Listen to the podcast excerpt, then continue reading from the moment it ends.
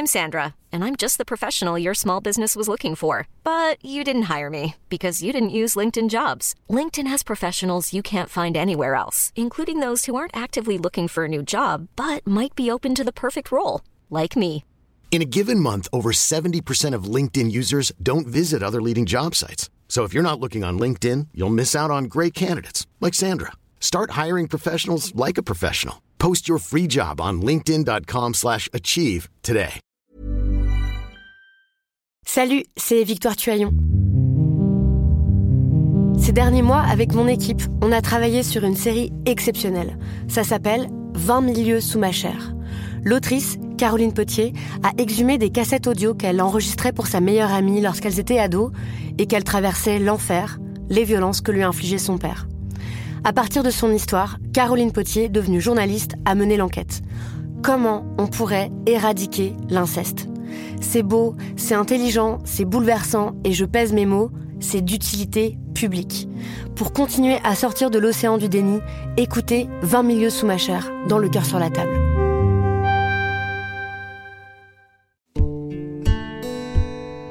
Salut, c'est Thomas Rozek. Pour cet épisode de Programme B, je suis une nouvelle fois aux côtés de ma camarade Victoire Toyon du podcast Les couilles sur la table. Salut Victoire. Salut Thomas. Et ensemble, on va découvrir un document exceptionnel.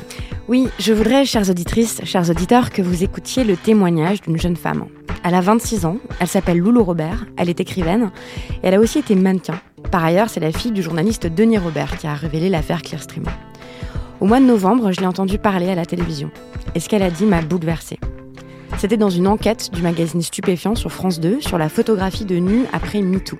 Il y est question d'un photographe de mode français, connu, David Belmer, qui dans un article publié en février 2018 aux États-Unis, dans le journal The Boston Globe, a été accusé par plusieurs mannequins d'avoir abusé d'elle, de les avoir harcelées sexuellement. Sur France 2, Loulou Robert est interviewée. Elle raconte comment, à l'âge de 18 ans, alors qu'elle commençait le mannequinat, elle a eu des relations sexuelles avec ce photographe et elle explique que ça lui a pris des années pour se rendre compte qu'elle n'y avait jamais consenti. Je n'ai pas arrêté d'y penser. Parce que ce qu'elle a vécu pose, je crois, plein de questions très dérangeantes sur le déni, sur les rapports de pouvoir, sur la violence, sur les relations entre les hommes et les femmes et les stéréotypes de genre. Je suis donc allée chez elle, un matin de décembre, à Paris, dans son petit appartement plein de livres et de plantes. Elle a fait chauffer de l'eau, on s'est assise en tailleur sur son tapis. On a essayé de se vouvoyer, mais c'était pas du tout naturel vu qu'on a presque le même âge. Pendant que j'installais les micros, on a un peu parlé de littérature et des trois romans qu'elle a publiés, Bianca, Hope et Sujet inconnu. Elle nous a servi du thé, et puis elle a commencé à raconter. Alors, euh, fait, je suis arrivée à Paris quand j'avais euh, 17 ans. Et je venais, euh, je venais de commencer le, le mannequinat. J'ai commencé le mannequinat assez tard pour, euh, par rapport aux, aux filles qui commencent à 14 ans. Moi, j'ai commencé à 18 ans. Déjà, faut savoir qu'à l'époque, j'étais euh, j'étais une jeune euh, j'étais une jeune fille parce qu'on peut pas dire jeune femme. Hein, 18 ans, c'était euh, je sortais toujours de tout juste de l'adolescence et euh, d'une période assez compliquée de ma vie. J'avais beaucoup de problèmes avec mon corps, beaucoup de problèmes. euh, ben, quand on lit mon premier roman Bianca, on arrive à situer un peu la jeune fille que j'étais, c'est-à-dire euh, très fragile. En même temps, je pense euh, lucide sur le monde, mais euh, j'avais, euh, ouais, j'étais quand même assez fragile. Je- Bon, moi, je l'ai lu, ton roman Bianca. Euh, c'est l'histoire d'une jeune fille qui est anorexique, Ouais, qui anorexie. traverse une période Bah, c'est, d'anorexie. c'est un- sur un mal-être, euh, le mal-être de l'adolescence. Cette jeune fille souffre de ça, entre autres, de ce mal qui est l'anorexie, qui est bah, le, pour moi le mal de vivre. quoi. Donc j'avais 18 ans et j'étais à la fois cette petite fille et cette euh, jeune fille. Parce qu'à 18 ans, on devient une jeune fille, une jeune femme. Voilà, c'est... T'avais quel rapport à ton corps et à la sexualité quand tu c'était compliqué À la sexualité, je n'avais euh, pas. C'est-à-dire, j'avais un amoureux, mais c'était. euh, euh, donc, j'étais très amoureuse, hein, mais qui était. mon- que j'avais rencontré à 12 ans, qui était. Voilà. euh, mais j'avais pas de, de rapport à mon corps, quoi. Je pouvais- il n'existait pas trop, quoi. C'était un. Il n'existait pas. Ça s'arrêtait en dessous de mon, de mon cou. Et puis après, j'ai eu ce, ce casting. donc, euh, peu de temps. Donc, j'avais. Je devais avoir. euh, ouais, je devais avoir commencé le mannequinat depuis 4 mois, quoi. 3-4 mois. Ce casting, c'était un casting pour quel genre de photo? C'était, euh, je savais pas exactement pourquoi c'était. On m'a dit que c'était un photographe euh, important. C'était très bien que je le vois, qui prenait des belles photos. euh. Et donc mon agence euh, m'envoie ses cheveux photographes en me disant juste, ouais, fais gaffe, c'est un peu il a un peu, il aime, il est un, il est un peu dragueur quoi, il est un peu, bon, bah, j'y vais toute seule et puis je. Tu vas toute seule. Ouais. Et, et, donc je vais chez lui. Même pas une 30 secondes après que je suis arrivée, il me demande de me déshabiller. Et je m'arrête pas à la culotte vu qu'il me demande de l'enlever aussi. Et euh, là, il se rapproche de moi, il se met à position, enfin, il se met à genoux pour euh, me se mettre au, niveau de mes hanches et les toucher, euh, visage face à mon sexe, quoi. Et il touche mes hanches, il me dit ah c'est bien. Et il me dit t'as des hanches, c'est bien. Puis là, il se relève, il me dit ok, tu peux travailler. Et c'était un peu perturbant quand même, j'étais un peu toute seule, c'était la première fois que j'étais venue face à un homme. Et puis non, puis il avait ben, presque l'âge de mon père, quoi. Donc euh, c'était. Euh, enfin, il avait, je sais pas, à l'époque j'avais 18, il doit en avoir plus de 40, quoi, un peu plus de 40, donc je sais pas. Mais bon. Euh, je m'en vais chez lui un peu bizarre, mais je me dis, bon. Ok, bon, bah, c'est voilà, c'est comme ça. Je rentre du coup, enfin bref, le temps passe un peu et, et j'ai en fait le, le job. Donc mes agents sont super contents euh, euh, et c'est un job de nu. Ouais, je sais pas trop ce que ça. Voilà.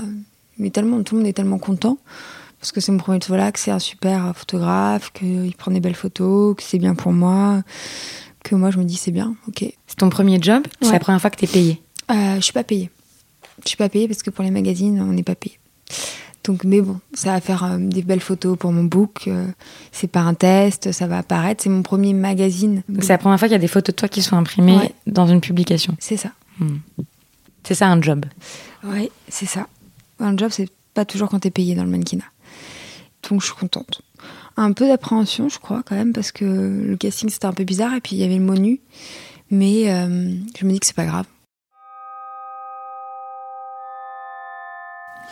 Donc voilà en fait euh, comment ça se passe. On part en, voiture. Je pars seule avec. Euh, je suis seule dans la voiture avec en fait un ami à, lui. Parce qu'en fait on part sans équipe. Il n'y a pas d'assistant, il n'y a pas de coiffeur, il n'y a pas de maquilleur, il n'y a pas de. Mes agents me laissent toute seule. Et on part en fait son ami là en question à un, château à Vichy. Le photographe leur avait demandé euh, de prêter cet endroit pour le week-end et pour qu'on fasse des photos tous les deux.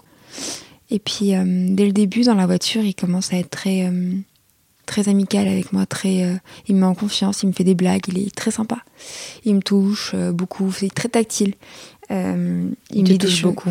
Oui, il est très. c'est pas quelqu'un.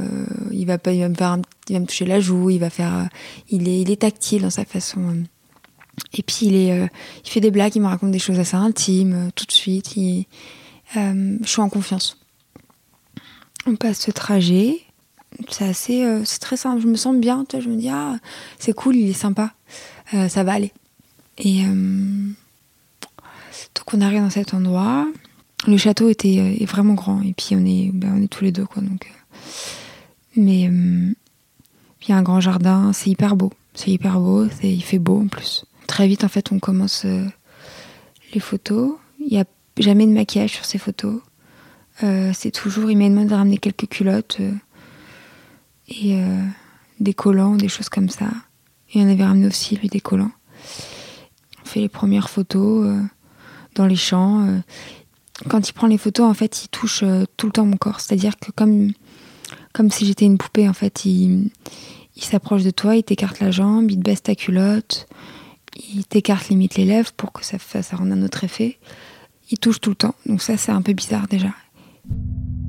Je crois que c'est dans les premières photos, on se retrouve dans cette chambre euh, tout en haut, qui est une chambre comme de petite fille, où il y a un lit de place avec un lit bleu. sur ce lit en culotte, qui me baisse ma culotte à nouveau pour euh, les photos.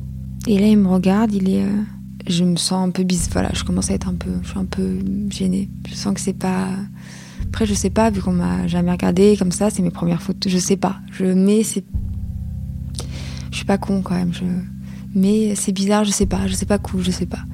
Mais très vite, je vais savoir, vu qu'en fait, il, il, vient se mettre sur le lit avec moi, il me dit que, que je suis belle, que voilà, que, il me caresse les joues, les...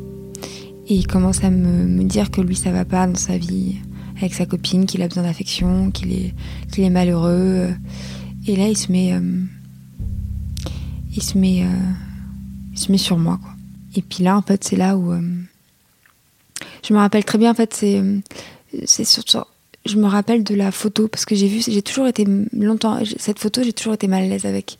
Je savais pas, enfin voilà, mais c'est peut-être parce que c'est là où ça a vraiment le truc a été franchi et, mon regard sur ce lit quoi où où j'ai sur la photo, j'ai juste la tête relevée et, je regarde et et je me dis juste après, je sais que c'est là que ça ça a déconné. Alors je j'ai en fait euh, je fais rien en fait. Je le laisse me se mettre sur moi, me, me toucher, me dire toutes ces choses. Et moi, je je peux rien faire en fait. Je suis complètement euh, figée. C'est-à-dire que je me bloque, je, me serre, je me. Savoir si c'est exactement ce moment-là où il y a eu pénétration, si c'est euh, la photo d'après ou celle d'après, ou Juste que c'est cette photo-là où il est venu sur moi, où j'étais nue, où il m'a touché tout le corps et que, et que le truc était franchi, quoi. Que j'étais dans le. Et, euh, et après, pendant tout le week-end, en fait, c'est. C'est euh, à chaque photo, chaque. Euh, bah, il y a. Bah, il y a soit pénétration, soit il me touche, soit. il y a eu beaucoup de photos quand même. Dans, on était tout le temps, il y a eu énormément de photos. Et euh, la nuit dans ma chambre aussi, il vient me pincer non-stop pendant un week-end et moi je fais euh, strictement rien. À l'intérieur, je me sens sale, j'ai peur, je sais pas, je souris. Pourtant, je suis euh, aimable, je suis pas comme si je jouais un rôle. Mais sur le moment, quand il pose les mains sur toi, quand il pose sa bouche sur toi, quand il te pénètre bah, C'est horrible, c'est douloureux, je le sais. en fait, je le sais. Et en même temps, je le. C'est douloureux? Ah oui, c'est douloureux. Parce qu'en plus, c'est physiquement douloureux. C'est pas. C'est physiquement, en plus, il est très. Euh, le truc qui m'a marqué, c'est qu'il est extrêmement grand.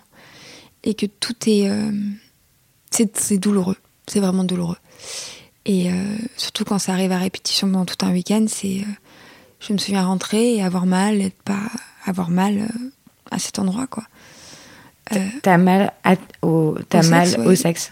Et quand il te fait mal, quand il y a cette douleur-là, qu'est-ce que tu dis? Rien. Mais de toute façon, je ne dis rien. Je dis rien, je, je me bloque. En fait, je me fiche comme si j'étais euh, comme euh, une nuit quand on fait un cauchemar et qu'on a l'impression qu'il y a quelqu'un dans la chambre et que tu te mets et que tu fermes les yeux pour que ça passe, quoi. Donc t'as les yeux fermés? Ouais. Ça oui, je, je vois pas son visage quand. Puis je, je trouve ça sale en fait. C'est surtout la sensation d'être sale. C'est sale. Et puis aussi, il y a ce truc de. Euh, il était sympa avec moi. Je savais pas, je savais pas quoi faire, je savais pas si c'était moi. C'était moi qui c'était, est-ce que c'était moi qui avais fait ça? Est-ce que c'était de ma faute? Est-ce que. Euh, j'ai, certes, j'ai pas, j'ai, rien fait en fait. J'ai pas, j'ai. Tu lui as rendu ses, tu lui as rendu ses baisers, tu as. J'ai laissé, non, j'ai laissé. Tu l'as touché? Non. Après, j'ai laissé me toucher, donc est-ce que la, quelle est la, quelle est la, c'est toujours le même. Euh, j'ai laissé faire, quoi. T'as dit quelque chose? Non. Absolument. J'ai pas dit non une seule fois. Pourtant, à l'intérieur, c'était. Euh,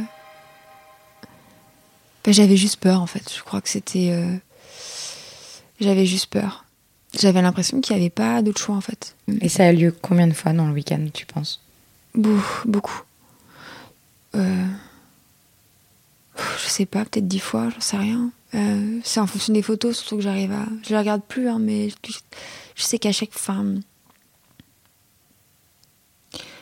Ouais, puis il y a des images, ta langue, euh, des trucs qui aujourd'hui encore me. des images qui me, qui me bloquent dans ma vie, euh, des. des choses que je peux pas faire, des choses que, qui, me, qui me dégoûtent, quoi, en fait. Il y a ses amis qui sont. Ouais, il y a qui sont là entre les, les photos? Non, non, jamais la journée, ils sont jamais là. Mais euh, le soir, oui, puis les soirées sont plutôt sympas en plus. Ils sont gentils, ses amis. Euh, devant eux, il, il fait rien, mais dès, enfin, dès que je vais aux toilettes, dès que je, dès que je me lève, dès que. Bah, ça se reproduit. Dès que tu vas aux toilettes, dès que tu te dès lèves, que je me lève, dès, dès que... ouais, qu'il y, y a toujours des gestes, des petits trucs cachés, des... il vient dans ma chambre. C'est. Euh, ça dure donc deux jours. Ouais. Est-ce que tu penses à partir?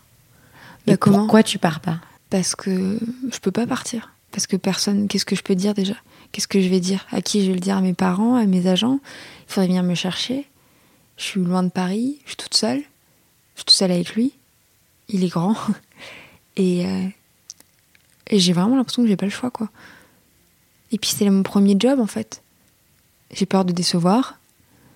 J'ai peur d'être chiante. De passer pour. euh, Ouais, de tout gâcher. Enfin, d'être chiante, quoi. De tout gâcher, quoi. De, que de faire quelque chose de mal, quoi. Parce que t'es là pour travailler, c'est ton Mm. job. Oui, c'est mon job. C'est mon premier en plus. J'ai aucune expérience, je sais pas, on me donne ma chance. Parce que j'ai l'impression qu'il m'a donné ma chance? Et que tout ça, c'est une chance pour moi. Donc c'est bizarre ce que je, ce que je ressens. J'ai l'impression que vraiment que je- j'ai pas le droit de partir, je peux pas faire autrement. C'est un mauvais moment, c'est un mauvais truc à passer, quoi. Et je me convainc dans ma tête que c'est bien. T'as ton permis à l'époque? Non, non, j'ai pas mon permis. Et c'est au milieu de la campagne? Ouais, à Vichy. Donc je sais pas où est Vichy. Il y a pas, de- il y a même pas de maison. Il y a c'est des champs parce que les photos, tu vois des champs. Il y a une belle piscine. Il y a, y a plein de chambres. C'est immense. Mais, euh, mais non, j'ai pas le. Faut, si, si je veux partir, je dois appeler quelqu'un. Et qui, qui, qu'est-ce que je fais? Puis je vais me faire engueuler. Puis même à l'époque, mais même c'est mes parents, ma mère, enfin tout le monde est content. Puis mes agents m'ont dit que c'était vachement bien pour moi. Et j'ai arrêté la fac, moi j'ai tout arrêté. Enfin voilà, c'est mon. Donc euh, c'est ça aussi, j'avais peur d'être méchante, d'être passée pour une. J'avais peur d'être chiante, d'être nulle. Quand on est mannequin, c'est ça qui est compliqué de faire la. Surtout quand tu débutes ou quand tu taques ça dans ta vie, de ou que t'es fragile ou que je sais pas, mais le mannequin devient un peu ton identité, c'est-à-dire que tu fais pas la distinction. C'est pas, t'es pas une mauvaise mannequin, t'es presque une mauvaise personne. Donc est-ce que je manifeste du plaisir? Non, ça c'est impossible que physiquement j'ai manifesté du plaisir. Non Mais tu souris, tu dis. à table, euh, avec quoi? Je... Dans ce moment-là, non, je souris pas. Je, je parle pas déjà. Il me parle, il me dit des choses, il me dit des trucs. Ça, je sais que sur mon corps, sur, euh, sur ma peau, sur mes cheveux, sur mes seins, sur. euh, Non, il me pose pas de questions. Jamais d'ailleurs. À aucun moment il m'a demandé ça va. Non, mais s'il m'avait, je sais parce que c'est même s'il m'avait demandé ça va, j'aurais pas répondu non. Je le sais. C'est ça qui est parce que j'aurais eu peur de répondre non. Donc c'est vraiment euh, après coup je me dis mais c'est vraiment c'est de ma faute, c'est moi qui est parce que j'ai euh, mais j'aurais répondu euh, ça va avec des larmes dans les yeux quoi. C'est un peu ça le comme un bon petit soldat quoi. Tu pleures à un moment dans le week-end? Non, je pense pas, je pleure en rentrant. Je pleure même sans savoir pourquoi je pleure.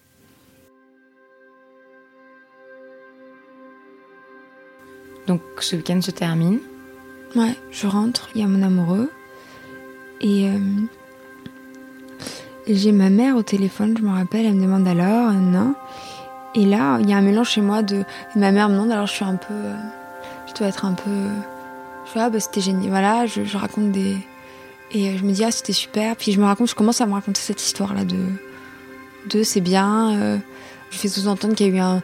que le photographe m'aimait bien. euh, et que c'est chouette, que c'est une expérience, que nanana. Et juste après, il y avait mon amoureux. Je dis tout à mon amoureux, toute la vérité par contre. Là, je pleure. Puis après, je pleure sans raison. Je, me la... je passe du temps dans la. Puis j'ai mal. C'est c'est- complètement. Je... Qu'est-ce que tu lui dis à ton amoureux? Que j'ai pas le choix. Que lui me m'a jamais regardé comme une comme une femme. Que c'est ça être euh, et que ça me fait du bien et que c'est bien et et en même temps, euh, je pleure et je suis voilà et je suis euh, et j'ai mal. Et quelques jours après, quand il me réécrit aussi, je j'y vais. Je me pose pas. j'y vais comme un et et pareil, c'est la même histoire. Je fais rien. Je pourtant j'y vais. J'ai pas, pas, j'arrive ça, j'arrive toujours pas à comprendre, à l'expliquer pourquoi j'y vais quoi. Il t'envoie des textos pour, pour te demander quoi? Bah, pour qu'on se voit. Ça arrive euh, deux, deux fois au moins. Et puis après, il m'a un job aussi au Liban, une semaine à nouveau. Pareil, il paraît que c'est bien, donc euh, j'y vais. Il vient dans ma chambre tous les soirs. euh. Après, il y, a une faire équi- quoi? il y a une équipe, plusieurs choses. Deux, deux magazines, trois magazines, je crois. Il y a une équipe qui est là quand même. Donc la journée, ça va. Quand tu dis la journée ça va, tu veux dire quoi Bah, il peut rien faire. À part me toucher sur le shooting et me. Mais il peut rien me faire, donc je suis en sécurité, quoi. Je suis pas. J'ai pas peur là, j'ai pas. Mais le soir, je sais. Et. euh, Tu sais quoi Bah, qui va venir. J'en parle vaguement à mon agence à l'époque euh, que. Et ils rigolent, ils disent que c'est. ah, c'est- je leur dis pas, pareil, j'arrive pas à dire les choses. J'ai peur de. J'ai peur d'avoir mal fait, quoi. J'ai peur d'avoir. J'ai peur, je sais pas, de. Encore. un- Tout le monde est content, en fait. Puis les photos sont belles. Toute cette semaine au Liban, on Ouais. vient dans ta chambre. Ouais. Et ben, on a des. Ouais, des... il a des rapports avec moi. Enfin, on a des. Il a des rapports avec toi. Hmm. Et donc toujours pareil, tu dis rien. Je dis rien, puis je souris la journée. euh, Il est sympa avec moi. Et puis il est très euh, complice avec moi. Il fait comme. Euh, bah, c'est moi sa préférée. Pareil, il y a une autre mannequin à qui c'est moi euh, à qui il parle le plus. C'est moi. euh, euh, J'ai l'impression. euh, pas que je suis importante, mais que. euh, je sais pas, que j'ai une place. Est-ce que l'équipe qui est là sur place au Liban Ouais. est au courant? Non, juste son assistant. Je pense qu'il euh, il a des pistes, mais pareil, c'est pas du tout la faute de l'assistant. On devait trouver ça louche, mais j'ai jamais montré, j'ai jamais dit quoi que ce soit. J'ai jamais été voir l'assistant en disant euh, au secours, euh, je vais pas bien. euh. Non, non, je. Quand tu dis qu'il devait trouver ça louche, pourquoi tu dis ça? Parce qu'il a pigé, je crois. Il a pigé parce qu'il. euh, parce qu'il a vu David me prendre la main dans la rue une fois, euh, m'attraper ou euh, des choses comme ça. ou- Puis il devait connaître. il devait connaître la personne avec qui il travaillait quand même. Est-ce que t'étais, euh, est-ce que tu est-ce que tu penses que tu avais des comportements euh, tendres ou de désir ou de, De désir, non. Après, de tendre, oui, j'étais très douce, très docile en plus. Alors ça, j'étais hyper... euh, vraiment un, petit soldat. J'étais très... euh, être gentille. C'était aussi un truc qui a marqué aussi ma, mon enfance. truc, c'est ne pas être méchante. Et dire non, c'est méchant. Un peu le- ce truc-là dans ma... Ce truc de... ça va. De sourire et de dire que ça va alors que ça va pas. Mais de tout garder, de tout... euh, et, euh, et de faire ce qu'on me demande vraiment. De toujours fait, j'ai toujours fait ce qu'on me demandait. À l'école, avec mes parents. Et moi, j'hésitais pas, moi je savais pas ce que je voulais. C'est vraiment ce truc de je savais pas du tout ce que je voulais là encore, à l'époque, euh, quand tout ça m'est arrivé. C'était le même truc, j'étais docile, je savais ce que je, ce que je ressentais, tout ça, la peur, la douleur, le, le dégoût, la saleté. C'est vraiment ce truc dans le ventre qui m'est resté très longtemps dans, dans mes rapports après avec mes autres. euh, ce truc de dégoût, de euh, je suis dégoûtante. Ça, c'est ce qu'on fait là, c'est dégoûtant. C'est resté après longtemps. Et euh, ça, je le ressentais. Mais il y avait toujours ce truc de je fais ce qu'on me demande, je suis docile. Je sais pas ce que moi je, je savais pas ce que je voulais. Voilà, c'était ce truc de j'étais éteinte comme si il y avait un truc d'éteint. Et donc il y a ce truc au Liban. Je rentre et il me rappelle, je crois une euh, une dernière fois. On se voit une fois dans le. euh, je me rappelle Canal Saint-Martin. Il se fait tatouer le dos et il m'appelle pour me. Pareil, je, je vais le voir et puis il me parle un peu. Il me dit que ce serait bien que je passe chez lui. J'y retourne une dernière fois chez lui. Deux jours après encore, je crois. Et là, c'est la dernière fois qu'on a eu un. Enfin, que je me suis retrouvée euh, nue. Euh, il m'a pénétré à nouveau. J'ai eu cette fois euh, très mal. C'était plus, c'était assez violent. Il a eu un geste, je me rappelle, il m'a tapé les, il m'a tapé les fesses. Et ça, ça m'a, et je sais pas, il y a comme un tout un truc qui m'a, et en fait, pareil, je me dis rien. Moi, je me dis rien. Mais là, il y a un truc qui se bloque, je pense, et je pars. Et après, je lui parle plus. Et après ça, c'est terminé. Je le revois plus. Je dis pas que je veux plus le voir, je dis absolument rien. Je laisse ce truc s'essouffler, quoi. Je, je sais plus comment ça se passe exactement. Tout ce que je sais, c'est que je me retrouve plus jamais chez lui, nu, euh, avec lui.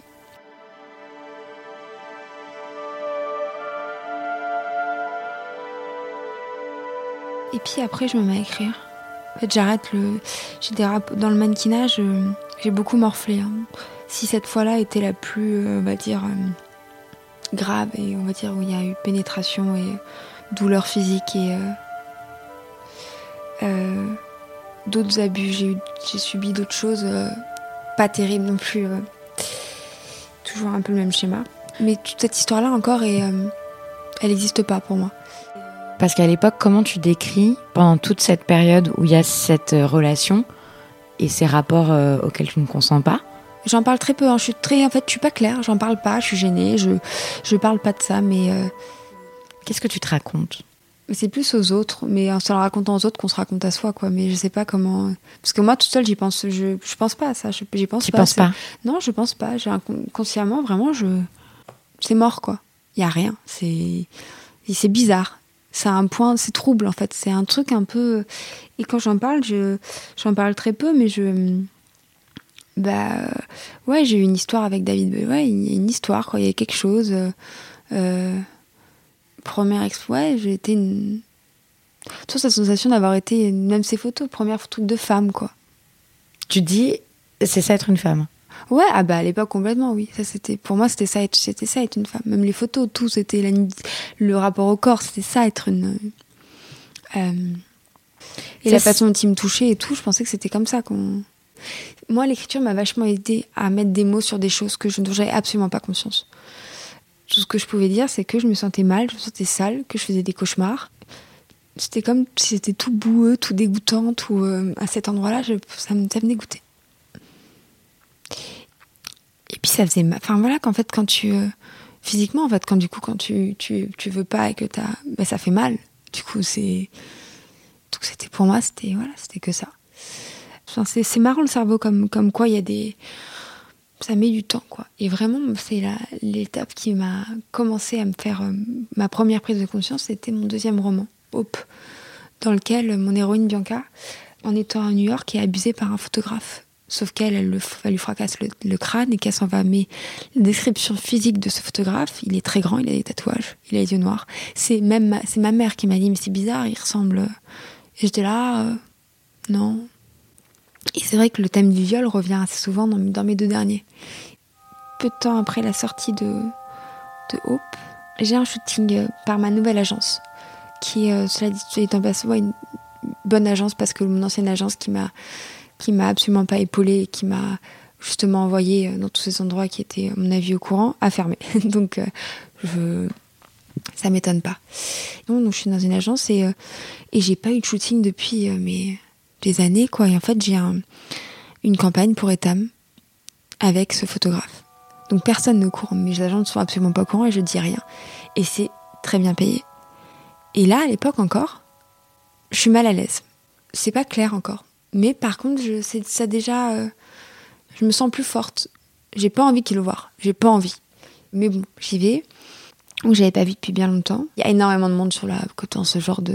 C'est ça qui est rassurant aussi, c'est les équipes sont très nombreuses. Mais même là, je me sens assez costaud pour. Euh, j'ai pas peur. Je suis mal à l'aise, mais j'ai pas peur. Je sais que ça va aller. Je sais que moi, je vais pas.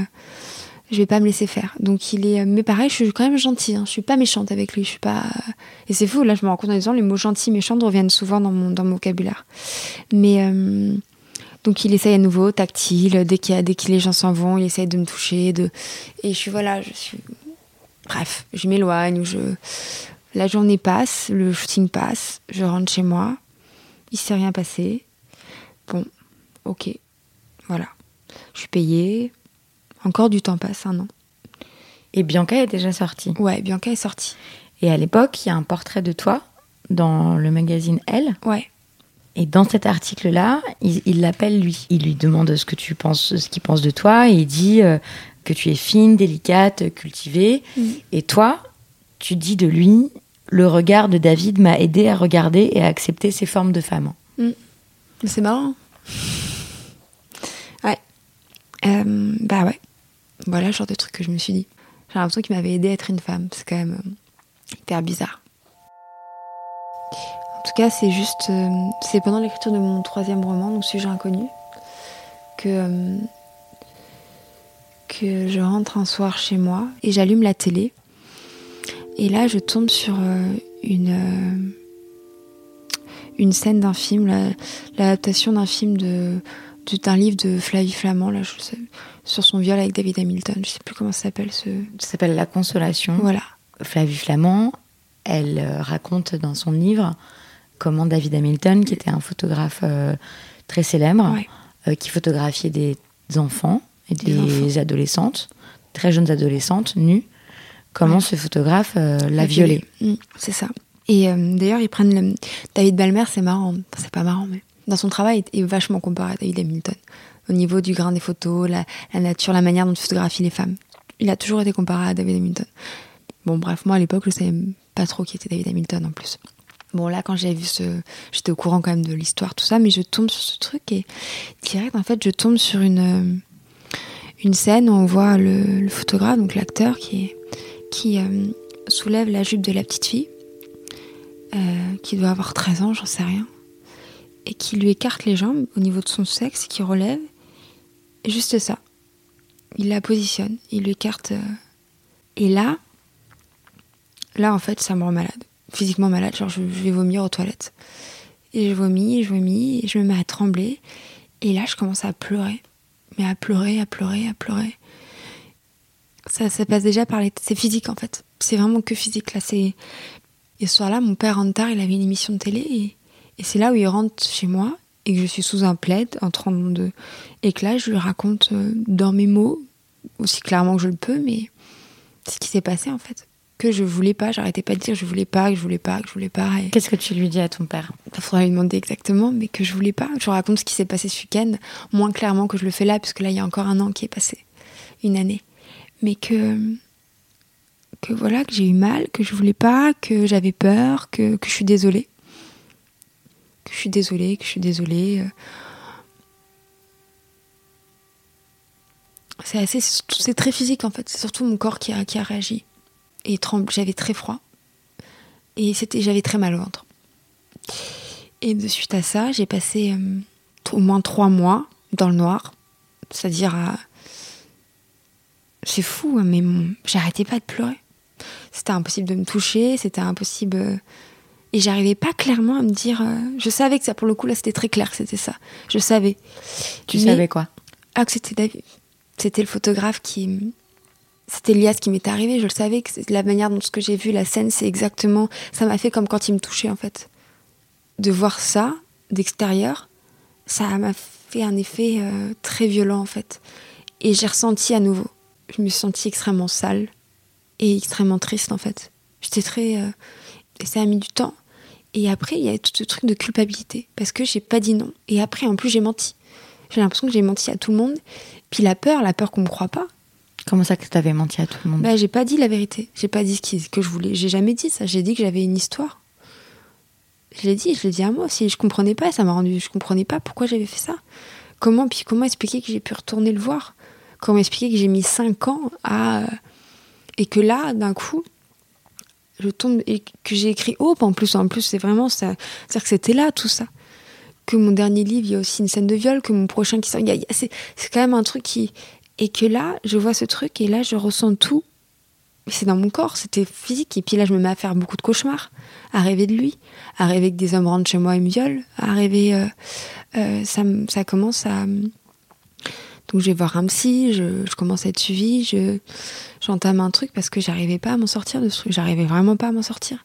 Et en même temps, je me sentais tellement con.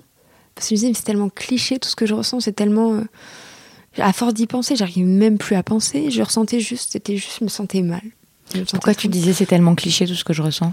Bah Parce que quand on voit les. Quand on lit les trucs sur euh, des viols, sur euh, euh, la culpabilité, le truc, d'y retourner. Enfin voilà, tout ça, c'est des trucs que, je sais, que moi, mais mon corps. Pourquoi, pourquoi je l'ai pas dit avant Enfin, pourquoi, j'ai, pourquoi maintenant, quoi? Donc tu te sentais coupable? Vachement, ouais. Tu te sentais coupable de quoi? Je c'était clair ce qu'il est. Et après, je me disais, mais en fait, euh, c'est peut-être moi. J'étais quand même, je le truc, tu vois. Je me disais, mais est-ce que je l'ai pas cherché? C'est culpabilité dans ce sens-là aussi? Est-ce que c'est pas de ma faute? Tout ça, c'est de ma faute. C'est moi qui. Et après, de pas avoir parlé, de pas avoir dit non, de pas avoir euh, demandé de l'aide, de pas de pas m'être débattu en fait. Et puis, euh, j'en parle même à une époque à une, copine à moi qui ne comprend pas, qui me dit, mais t'as pas dit non. Donc, en fait, ta première prise de conscience, elle est, si je comprends ce que tu as dit, elle est au moment de ce téléfilm. Ouais, vraiment, c'est ma. Après, il y avait l'inconscient qui s'exprimait, qui avait des. Des, qui, avait des cris, quoi, des cris de l'inconscient dans mes livres, dans mes, dans mes comportements aussi, physiques, de, de blocage, de trucs, de, Comme quoi, par exemple bah, Dans mes rapports intimes, des, des, des, trucs que je pouvais pas, supporter pas, que des, des gestes, des trucs. Euh, qui n'allait pas, quoi. Puis simplement le l'acte sexuel, quoi, en lui-même, quoi. Pour moi, c'était sale. Tout était sale. Tout, ça, c'est bon, c'est voilà. Mes livres, mes trucs, bon. On est à l'époque, on est en début de mouvement MeToo. Je sais. Pourtant, j'ai pas fait exprès. Hein.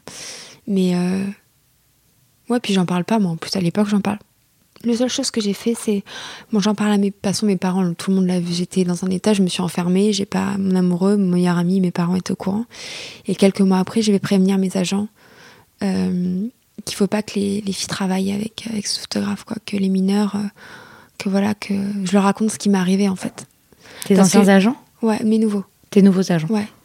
Qui ont fait ce qu'il fallait pour euh, voilà protéger les filles, qui sont euh, qui protègent les filles déjà et qui, qui m'ont remercié, qui, qui m'ont vachement soutenu euh, dans, dans tout ça, quoi, parce que c'est pour ça que je suis avec eux, c'est que les premiers disent que c'est le rôle d'un agent de protéger les filles et de, de leur dire qu'elles peuvent dire non. C'est vraiment le truc, euh, c'est euh, parce que les filles ont l'impression que si elles parlent, elles vont être toujours ce mot de blacklisté d'être blacklisté, qu'elles vont pas travailler, que c'est que c'est mal, qu'elles sont c'est eux qui sont de toute façon, sont, on est toujours en faute, c'est toujours nous les fautives. Il y a vraiment un rapport pour le coup dans, dans ce milieu-là de domination euh, et elles ont elles peuvent pas parler. C'est vraiment le truc de et c'est assez fréquent ça, le, la sensation, l'impression de ne pas pouvoir parler, de pas pouvoir dire non. À l'époque, quand tu prends conscience de ça, comment tu nommes ce qu'il t'est arrivé? J'arrive pas encore à dire le mot viol. Ça a mis un peu plus de temps. J'arrive à dire euh, que je voulais pas, que j'ai eu mal, il est au bout de mes lèvres toujours le mot. J'arrive pas à le formuler. J'arrive absolument pas. Je me dis non. Et encore maintenant, j'ai là on est toutes les deux. J'arrive à. Mais euh, pour moi non, c'est pas ça. J'arrive pas. Hein. À l'époque, donc il y a un an, donc cinq ans après les faits, oui. t'arrives pas à, à, nommer. Non, absolument pas. Non. Je, par contre, je raconte ce qui m'est arrivé. Même, même si les les quand j'en parle à quelques voilà quelques qui me disent non mais Loulou c'est non c'est ça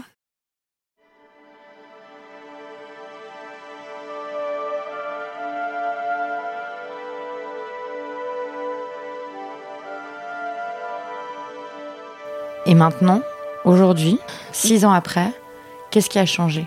On va dire que ma raison ma a rejoint euh, le corps. Petit, il y a un espèce d'une unisson entre les deux, ce qui n'était pas le cas avant. Il y avait un décalage, il y a toujours eu un décalage entre les deux. Même quand ça m'arrivait. Il y a toujours eu un... Et là, les deux vont plutôt ensemble. Donc c'est ça qui a changé, je crois. Il y a encore un an, c'était le corps se réveillait. Et euh, c'était tout... Euh tout douloureux, tout noir, tout. Il y avait beaucoup de pleurs en fait. Les, les pensées n'étaient pas très claires. C'était pas. Alors que maintenant, j'arrive à avoir une chronologie, j'arrive à me dire, j'arrive à, me, à me resituer moi à ce moment-là et pourquoi. Et j'arrive à me dire aussi, il y a eu aussi le, le fait qu'il ait été accusé lui euh, dans le Boston Globe normalement et que je suis pas, je me sens pas toute seule. Euh, C'est-à-dire qu'il a, j'ai la certitude que je j'ai pas été, je suis pas la seule. Je le sais ça. Et je suis assez en colère de voir. Euh, c'est aussi ça qui a changé, c'est que je suis plutôt en colère. J'ai envie que. Putain, j'ai envie que ça change. Je dis pas que ce milieu est pourri, jusqu'à parce que dans ce cas, quasiment tous les milieux sont pourris. Dès qu'il y a un rapport de domination d'hommes et femmes, entre un homme et une femme, je suis désolée, oui, un homme et une femme, la plupart du temps quand même. Et ben ça se produit après. Ce qu'il y a de dangereux dans ce milieu-là, c'est que les filles sont pour la plupart mineures, qu'elles sont seules, qu'elles parlent pas la langue, qu'elles ont pas une thune, qu'elles euh, sont bercées d'illusions, qu'elles sont pas sous. Enfin voilà, c'est un milieu où il y a, comme tous les, critères sont tous regroupés pour que ça arrive et pour que ça se passe mal ensuite. Et pas qu'avec les photographes. Ça arrive avec des directeurs euh, artistiques, avec des euh, des agents. Ça arrive avec ça. C'est ça, c'est le problème, c'est que les filles sont vraiment dans la position de, de faiblesse, comme une position de, pour la plupart, hein, parce que la, toutes les filles ne sont pas des grands top modèles, euh, qui des femmes fortes. Et non, non, c'est la plupart des jeunes filles qui qui viennent de loin et qui euh, qui ont besoin de bosser, quoi, et qui, et ont qui veulent ça. être gentilles. Ouais. Qui veulent bien faire. Et qui veulent bien faire. Ouais. Qui veulent être pro aussi. Mais est-ce que c'est ça? Voilà. Il y a toujours la limite entre le, le professionnel et ça, ils le savent très bien aujourd'hui, je me dis pourquoi il a été si sympa avec moi dès le début, pourquoi il a été. C'est, pour moi, j'appelle ça des prédateurs parce qu'ils ont une tactique pour euh, nous mettre en confiance, pour nous faire croire que c'est normal. On va boire un verre, mais il se passe rien la première fois. Et après un, où est la limite du, du moment où euh, toi, tu sais pas quand tu débutes, quand tu, quand parce que c'est tellement, puis il y a des, quand tu pars en voyage avec des équipes, que tu te, tu dînes avec les gens forcément, tu vas boire des coups et c'est, très mélangé tout ça. Donc tu te dis quand la personne commence à. Où est la limite? Toi, tu sais pas, en fait. Tu, tu, tu as du mal à piger tout ça. Parce que personne t'a dit où était la limite. La personne, non Et elle est où la limite? Que la personne soit sympa avec toi, très bien, ça, heureusement, qu'il y ait du respect, mais la personne ne doit pas te toucher. Déjà, pour moi, la limite, elle est là. La personne ne doit pas te toucher. Si tu veux que tu bouges quelque chose, déjà, moi, je trouve qu'on doit te demander. Tu peux bouger toute seule, on est, des, on est grandes filles. Mais on ne doit pas te, venir te toucher sans te demander ton autorisation. Déjà, c'est la première limite. Évidemment qu'on ne doit pas se donner à la porte de ta chambre le soir, ça évidemment. Évidemment, enfin c'est toute la limite, mais déjà est, euh, bah, la limite c'est eux qui doivent se la, se la mettre quoi. C'est eux qui doivent avoir peur. C'est ça que je veux inverser. C'est pas nous les filles qui devons être qui allons blacklister, c'est eux. Donc les limites, ils vont se les mettre. Ça, c'est ne pas euh, évidemment ne pas la pénétrer, mais ça c'est là, ça va, c'est encore bien plus loin, mais c'est ne pas la toucher quoi. Simplement ne pas la toucher ne pas la, la, mettre dans des situations où elle peut pas dire non, ou l'emmener à cet endroit-là où, euh, où elle se trouve seule, ou euh, un dîner où euh, finalement il y a une équipe mais tu te retrouves seule avec lui, tu sais pas quoi faire. et puis finalement, ne pas, qu'il n'y ait pas d'intimité, quoi. C'est du travail, c'est du travail, c'est juste ça, quoi. Qu'est-ce que ça a changé pour toi? Qu'est-ce que, est-ce que maintenant ça, par rapport à ta, tout ça, bah, est-ce que tu sais de de ton désir, bah, du euh, consentement, de ta capacité à l'exprimer? Je sais que déjà dans, alors, euh, dans la, rue, dans, la vie, dans ma vie de tous les jours, déjà, dans... un mec ne peut pas me toucher. C'est hors de question. Même dans mes rapports, dans mon travail, c'est. C'est euh, c'est vraiment, je suis beaucoup plus. Je, je, suis assez froide. Après, quand je suis en confiance, je suis bien je suis différente. Hein. Je, tous les mecs sont pas. Non, je suis pas du tout à dire ça, mais on va dire que. À dire bah, à dire que les mecs sont des connards, des pervers et qui vont, qui vont tous nous violer. Non, je suis pas du tout là-dedans, vraiment. Et maintenant, clairement, je suis euh, froide. Je suis plus sympa. Je suis plus gentille, en fait. Je peux être Maintenant, je peux être méchante. C'est ça que je j'arrive. Je peux être méchante. Et après, dans mais est-ce que dire ce que tu veux pas ou ce que tu veux, c'est être méchante? Non, mais je peux être frontalement, genre je peux être agressive, on va dire, voilà, plutôt que méchante. C'est pas, c'est pas méchante parce que non, être méchante, c'est pas ça. Mais euh, c'est toujours la petite fille qui, euh, qui, qui, les mots gentils, méchants, voilà, c'est toujours les trucs, euh, mécanismes. Non, c'est pas être méchant du tout, c'est simplement être forte, quoi, et être, même pas être forte, parce que je, à l'époque, j'ai été forte comme je pouvais l'être, quoi, mais c'est, en tout cas, dire à voix haute, quoi, s'écouter et savoir qui on est. Enfin, il y a un truc vraiment, et, et maintenant, je sais que je peux, que j'ai le droit, que, que ça se passe pas comme ça, que c'est pas normal. Et puis, puis maintenant, je parle, j'arrive à formuler, à verbaliser, à parler de sexualité. Je pouvais pas parler, c'était impossible de parler de ça. Et je culpabilise pas de dire non, maintenant. Si j'ai pas envie, j'ai pas envie, voilà. Ils ont conscience de tout, ils sont pas cons. Je veux dire, c'est. Ils savent très bien qui ils ont en face d'eux, c'est ça, le... c'est ça qui est assez. Euh, Et ce qu'ils ont en face d'eux, c'est qui C'est des filles qui, peuvent. ne peuvent pas dire non, simplement. Déconsentir, je sais pas comment, qui peuvent pas. Euh, refuser. refuser. Et ils le savent très bien. Et tout est calculé pour que ça arrive. C'est ça qui est. Dans mon cas, bah, tout a été fait pour que ça arrive. La situation était telle que bah, moi, j'étais vraiment. Euh, tu vois, c'était. Tout était fait pour que ça arrive et que je puisse pas partir. Dire non, me barrer, enfin tout. Et tu penses qu'il le savait très bien? Oui. Qu'il en avait pleinement conscience? Et que maintenant, ils disent, ils disent tous hein, oh, non, on savait pas. Ah mais non, elle a pas dit non, mais non, c'est sympa. Ah mais ça doit être mon côté un peu latin, tactile. Séducteur. Séducteur. Lui, il mais il faut euh, toujours de ça dans les photos, du désir, rapport homme-femme, c'est ça. Mon cul, ouais. Non. Non. Non. Non. Non. Non. Voilà. À ce jour, Loulou Robert n'a pas porté plainte. Il n'y a à ma connaissance aucune procédure judiciaire en cours contre David Belmer, ni en France, ni aux États-Unis. Dans le reportage de l'émission Stupéfiant, diffusé le 20 novembre 2018 sur France 2, le photographe explique au micro de Gabriel Garcia, le journaliste, qu'avec les mannequins, il pense n'avoir jamais été, je le cite, lourd, mais plutôt séducteur, sans jamais manquer de politesse, de courtoisie, de délicatesse. Et il ajoute Le mouvement MeToo, c'est très très bien, il y a des gens, des monstres, des prédateurs, et ils savent très bien qui ils sont, et ils sont très très conscients de ce qu'ils ont fait et de ce qu'ils veulent faire. Moi, je ne fais pas partie de cette race-là.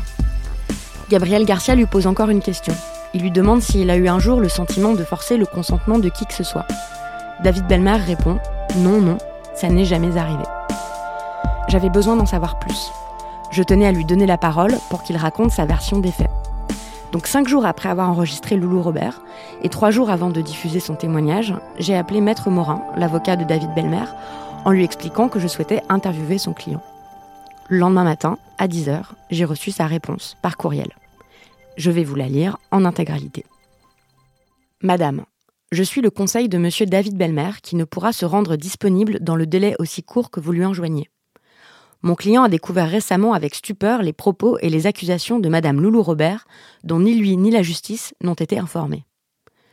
Madame Loulou Robert, qui le met en cause dans des propos calomnieux, alors qu'elle est en pleine promotion de son dernier livre, est une jeune femme avec laquelle il a entretenu une relation amoureuse en 2011, alors qu'elle, comme lui, était engagée par ailleurs.